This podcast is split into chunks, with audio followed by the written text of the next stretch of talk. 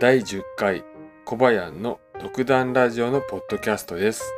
このポッドキャストでは小林が思いついたこと、気がついたことを話していきます。どうぞよろしくお願いします。さて、最近紙にあのメモを書くことが非常に多くなってきたんですけども、その中で、えー特にあのルーズリーフのノートを使う機会が多くなってきました。で、そのルーズリーフノートを使ってメモをした時に気がついたポイント4つをご紹介したいなというふうに思います。まず最初に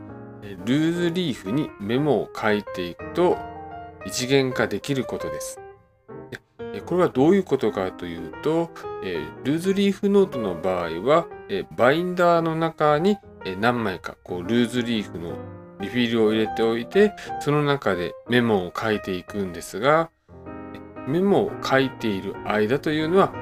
バインダーの中に全ての情報が全てのメモが残っている状態になりますので、えー何かあったらそのバインダーの中を確認すればいいということで、えー一元化ができるということになります。そして2つ目に、え1枚書き終えたら次のページという風に、えーしていくことによってメモを書いた順に並べていくことができるという点にあります。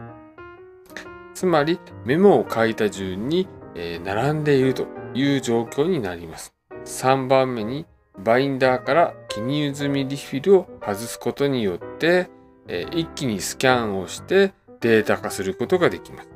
これはあのドキュメントスキャナーを使うことによって、えー書き出したメモをまとめてスキャンをして一つの PDF ファイルにすることができます。そして4つ目ですが、スキャンが終わった後はデータで確認をすればいいので、メモしたリフィルを捨てることができます。もちろんシュレッダーで処理してもいいと思います。この4つのメリットというか、4つのポイントがあります。特にルーズリーフノートを使っていく中で、特にあのすごいなと思ったのは、えーと、バインダーから記入済みリフィルを外してあのスキャンをすることによってえ簡単に PDF データを作ることができるという点にあります。例えば、えー閉じノートだったり、リングノートの場合、えー閉じノートだったら1ページずつスキャンをしていくか、えー閉じている部分を切断して1枚ずつの紙にしてからスキャンをしていかないといけません。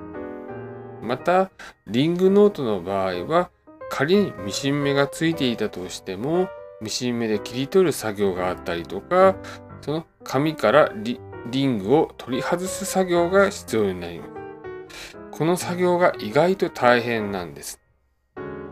なので、えそういったこの書き出したメモをデータ化するという面で言うと、ルーズリーフのノートの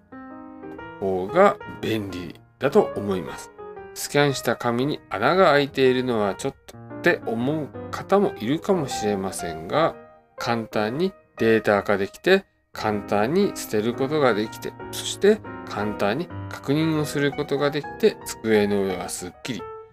という状況を作ることができるようになります。なので、えー社会人になったら、えールーズリーフノートを使うのが一番いいのではないかというふうに小林自身は思いました。今回はルーズリーフノートにメモをしていて気がついた点についてお話をしてきました。今回の話は以上です。コメント、ご意見などは Twitter のハッシュタグコバヤンの独断ラジオへよろしくお願いします。また次回のコバヤンの独断ラジオでお会いしましょう。ここまでご清聴ありがとうございました。それでは